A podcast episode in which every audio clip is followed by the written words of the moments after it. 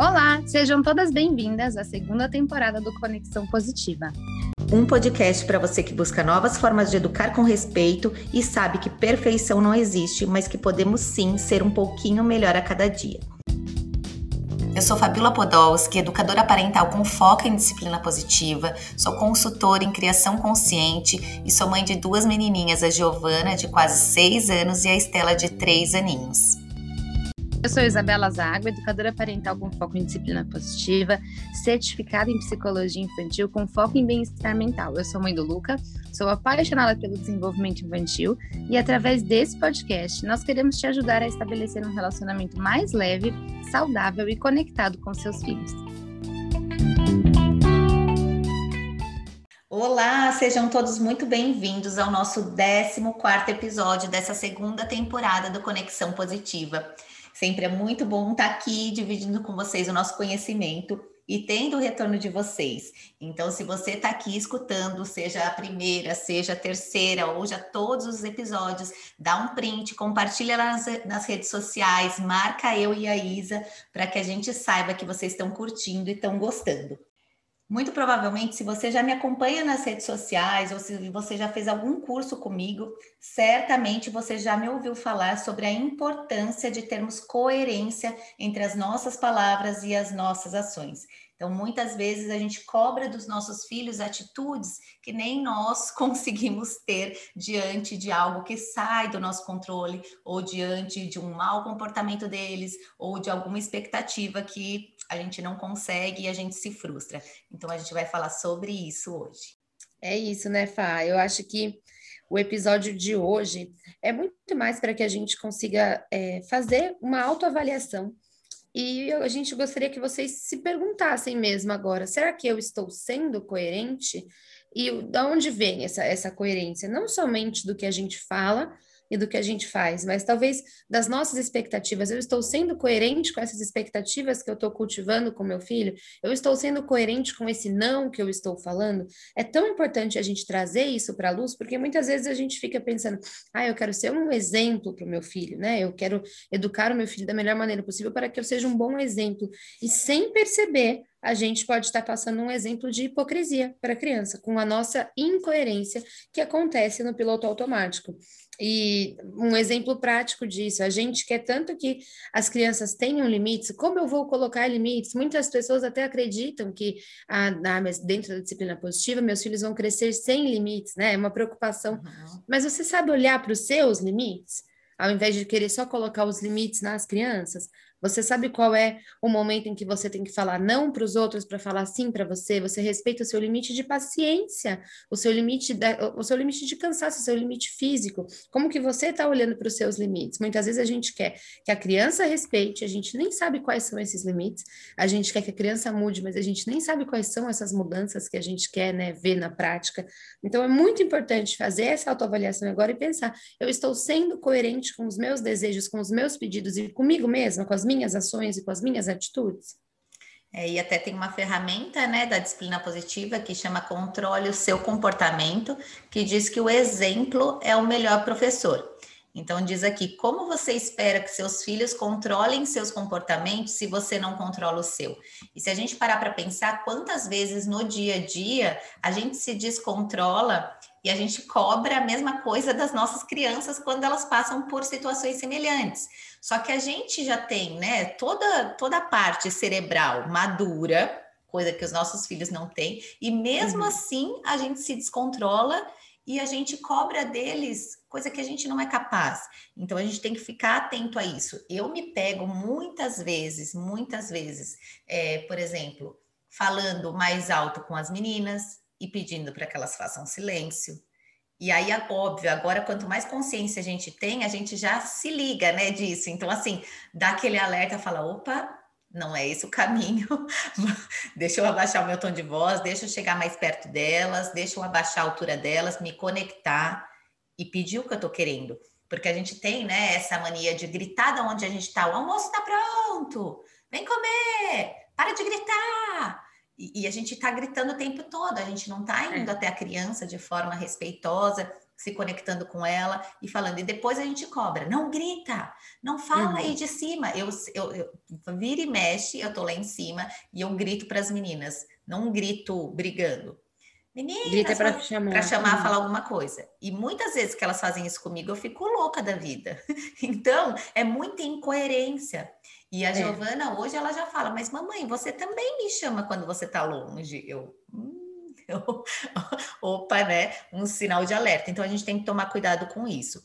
Outro ponto que fala aqui: crie o seu próprio espaço para se acalmar e avise seus filhos quando você precisar usá-lo que é o que a gente já falou em outros episódios também, né? Para gente, quando a gente precisa sair de cena, quando a gente precisa se acalmar, é muito melhor que a gente se afaste, que a gente vá para a nossa pausa positiva, do que a gente ficar ali naquela disputa de poder, né? A gente uhum. vê claramente quando a gente tem conhecimento é, sobre criança interna que quem está ali brigando com os nossos filhos é a nossa criança da mesma idade, né? É a, a nossa criança interna. nossa reação. Uhum. Exatamente.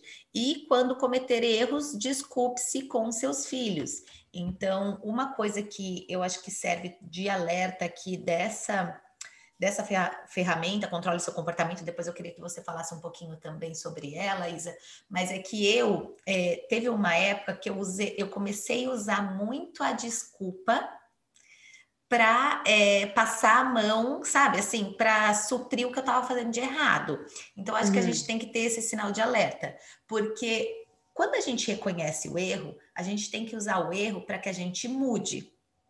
Sim. Né? E não é porque aqui diz, quando você cometer erros, desculpe-se com seus filhos, que você pode continuar errando o tempo todo e, e pedir desculpa. Exato. Então a gente tem que tomar muito cuidado, porque no começo eu caía nessa. Não, Uhum. Tudo bem eu errar. Então eu estava mais preocupada no me desculpar do que no controlar o meu comportamento. Para não errar mais, né? Exato, e... exato. Então, assim, a gente tem que ficar muito alerta aqui, porque é muito fácil, né? A gente pedir desculpa por pedir.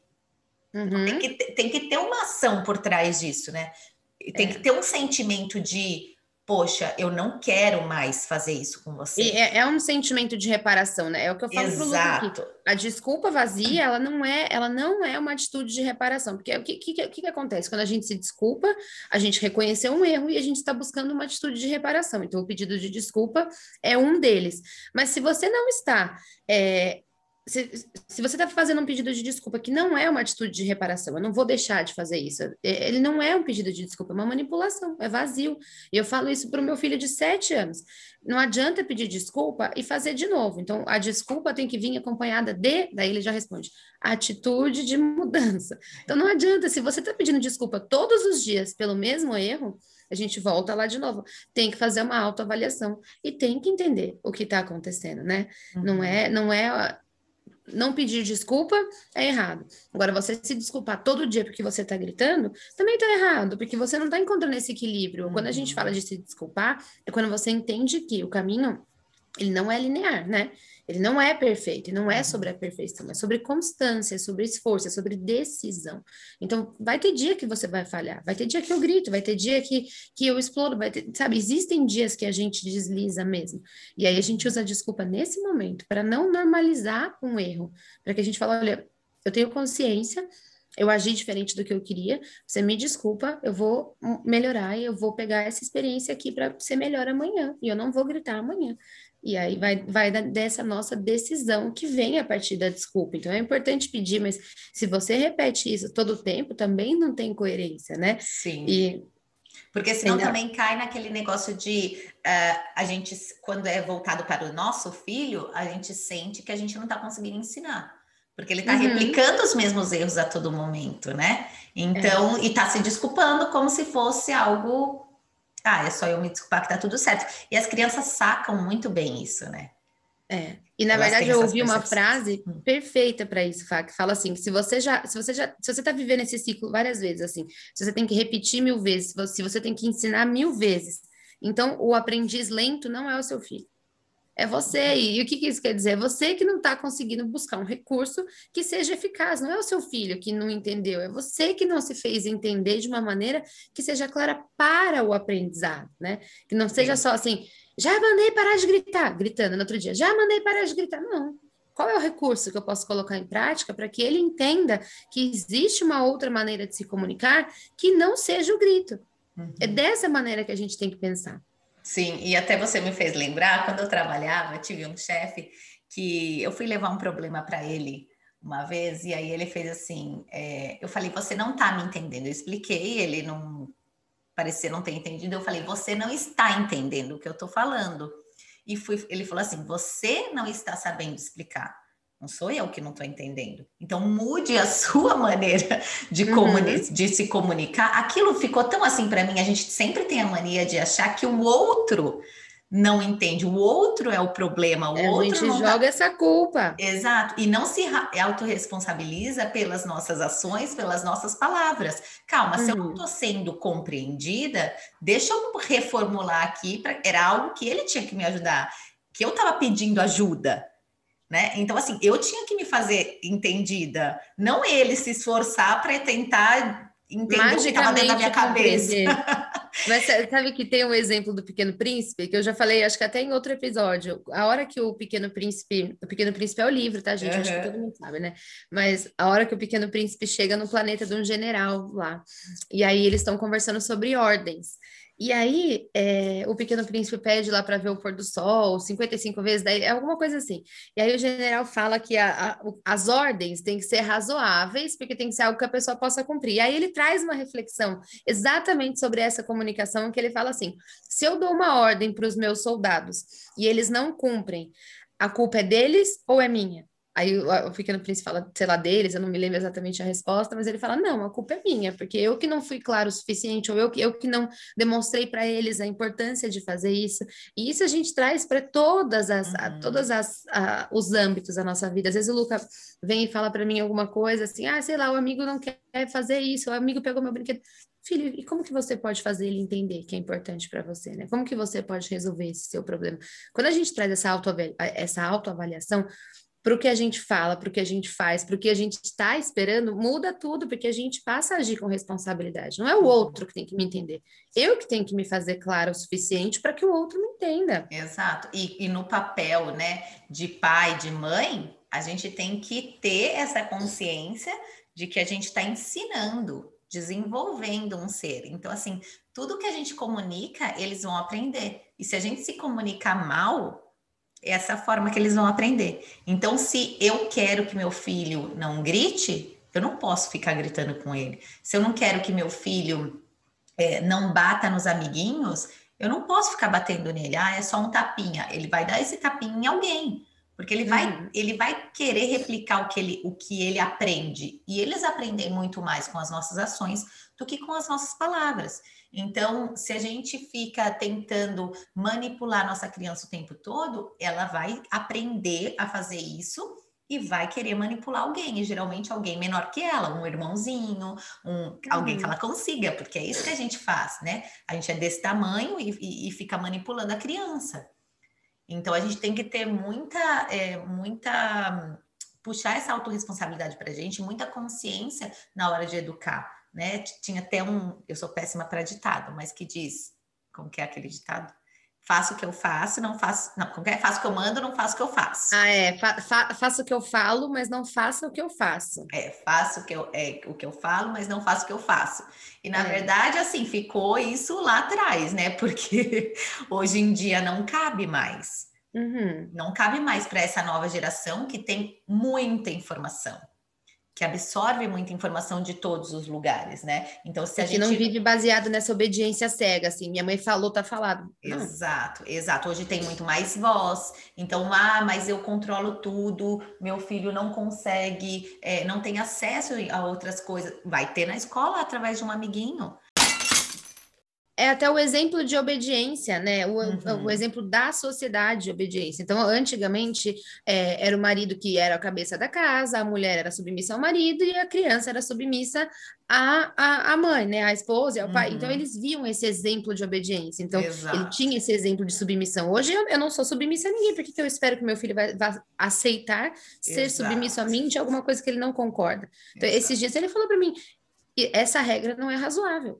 Imagina um ser de sete anos que fala para você, você não está sendo razoável. Você, você, né? É, a, a, gente precisa não, a gente, muita autoavaliação. Exato, mas a gente que, que conhece fala, uau, tipo, essa é a minha meta. É. Mas para muita gente assusta, né? Porque Sim. fala, poxa, e aí? Muita gente acha que isso daí é falta de limite. E isso daí é, é, é o quê? Respeito mútuo. Uhum. Ele já sabe desde já que ele pode ter voz, mesmo com você, que é o dobro do tamanho dele. Não, acho que nem é o dobro, mas é muito mais, é, nem é mais, uhum. mas que é muito maior que ele, né? claro. né? Que é a autoridade da casa. E ele e tem é bom voz. ter esse espaço. Exato, e isso é incrível, eu acho incrível. Mas é, a gente tem que tomar muito, muito, muito cuidado, porque tudo, tudo que a gente faz, os nossos filhos aprendem. Todas as nossas ações, eles estão com a anteninha ligada ali, muito mais do que nos escutando, né? Muito mais do que nossas palavras. Então, observando tudo, observando tudo. Então a gente tem que ter sempre pensar poxa, eu tô, o que eu tô falando tem coerência com a maneira como eu estou agindo?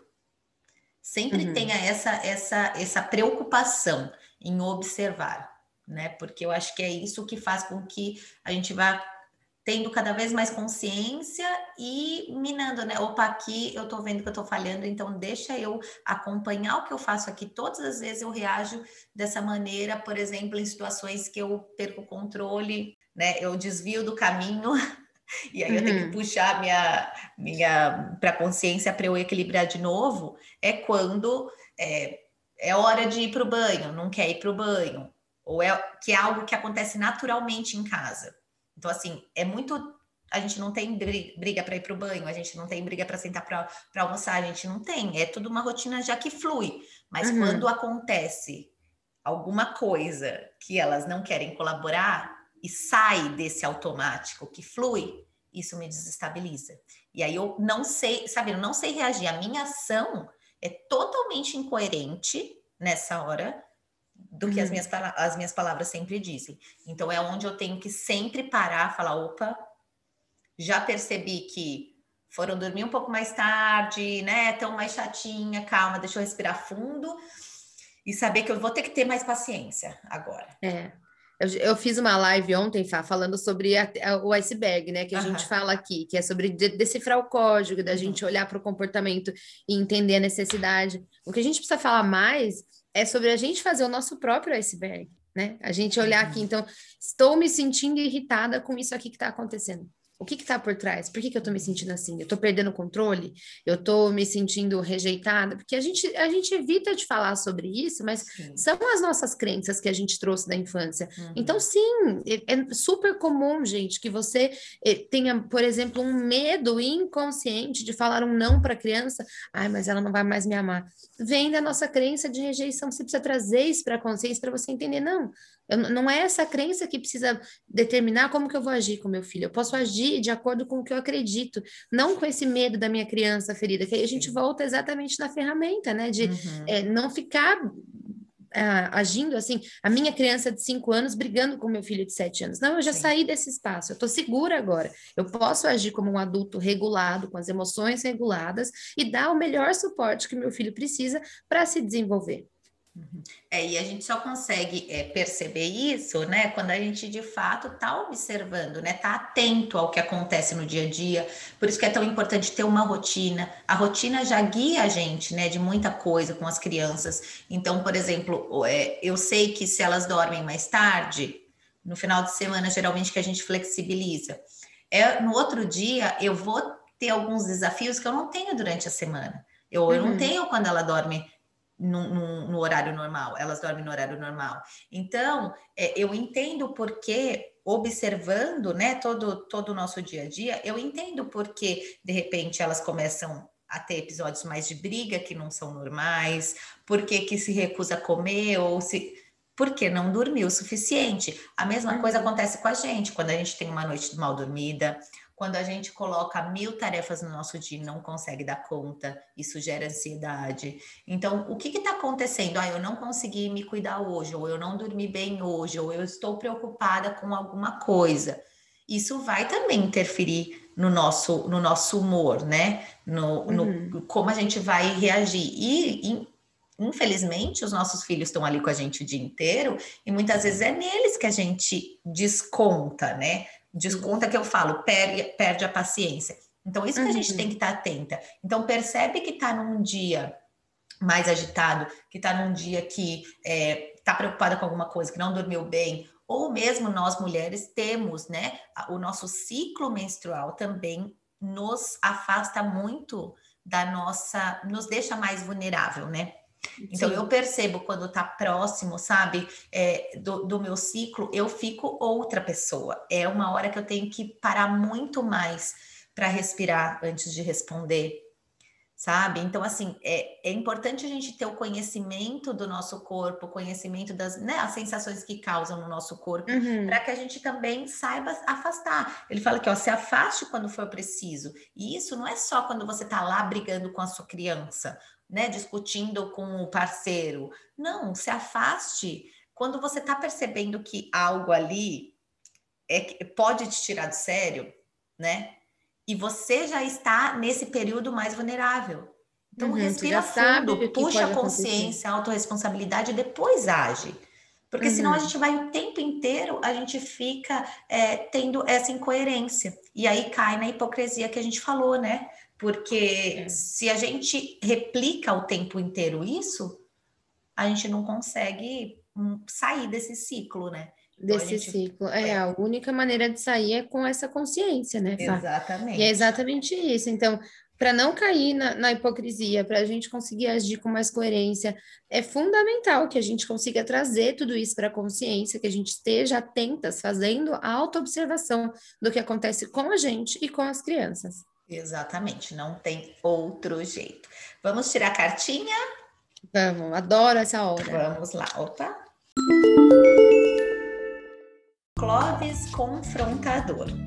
Ninguém pode mandar em você quando você é seu próprio chefe. Prepare-se para um ataque inesperado vindo de alguém que você normalmente considera um amigo.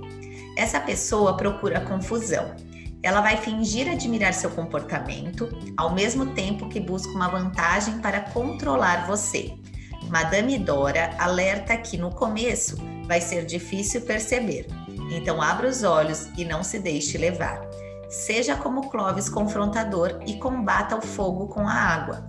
Peça à pessoa que está tentando controlar sua vida para lhe dar uma lista por escrito de como você deveria viver. Agradeça a essa pessoa. Vá para casa e use a lista como papel higiênico. Dê descarga para levar embora o poder dela sobre você, porque isso só existe na sua cabeça a não ser que eles tenham uma arma. Nesse caso, não os veja novamente. Clóvis confrontador. Olha, às vezes os nossos pensamentos, né, as nossas crenças nos limitam, ou alguém que está tentando nos desencorajar o tempo inteiro, né? Falando, tá uhum. tá vendo? Isso não funciona, porque você também não tem é, coerência muitas vezes no que você fala. Então, muitas vezes a gente recebe um desencorajamento, né? E, na verdade, Sim. a gente tem que procurar pessoas que nos encorajam nessa caminhada, né, Isa? E sabe que é, isso, a gente está falando aqui no episódio sobre, sobre falta de coerência, sobre é, virar um exemplo de hipocrisia. Quando a gente tá certa do que a gente está fazendo, mas a gente escuta essas pessoas, Aí a gente, tá, eu não quero gritar, eu já falei pro meu filho que gritar é errado, eu já falei que eu não vou colocar de castigo, mas a, a gente fica tão suscetível a isso que a gente fala, ah, tá bom, então eu vou colocar de castigo, porque acho que é isso aí que eu tenho que fazer. E aí a gente vira exemplo de hipocrisia de novo. Exato. E aí a gente não fica no equilíbrio, né? A gente fica pendendo sempre de um extremo é. pro outro. Ah, tá, foi ótimo esse episódio. Adorei falar sobre esse tema com você. Também adorei, Isa. E a gente se vê semana que vem. Vocês me encontram nas redes sociais como fabiola.podolski. Vocês me encontram como arroba Isabela Zago. Gente, contem pra gente se vocês gostaram desse episódio. Tira print, marca a gente lá pra gente ver. Deem as suas estrelinhas aqui, que isso faz muita diferença pro nosso trabalho. Sim, obrigada, gente. Obrigada, Isa. Beijo. Um beijo.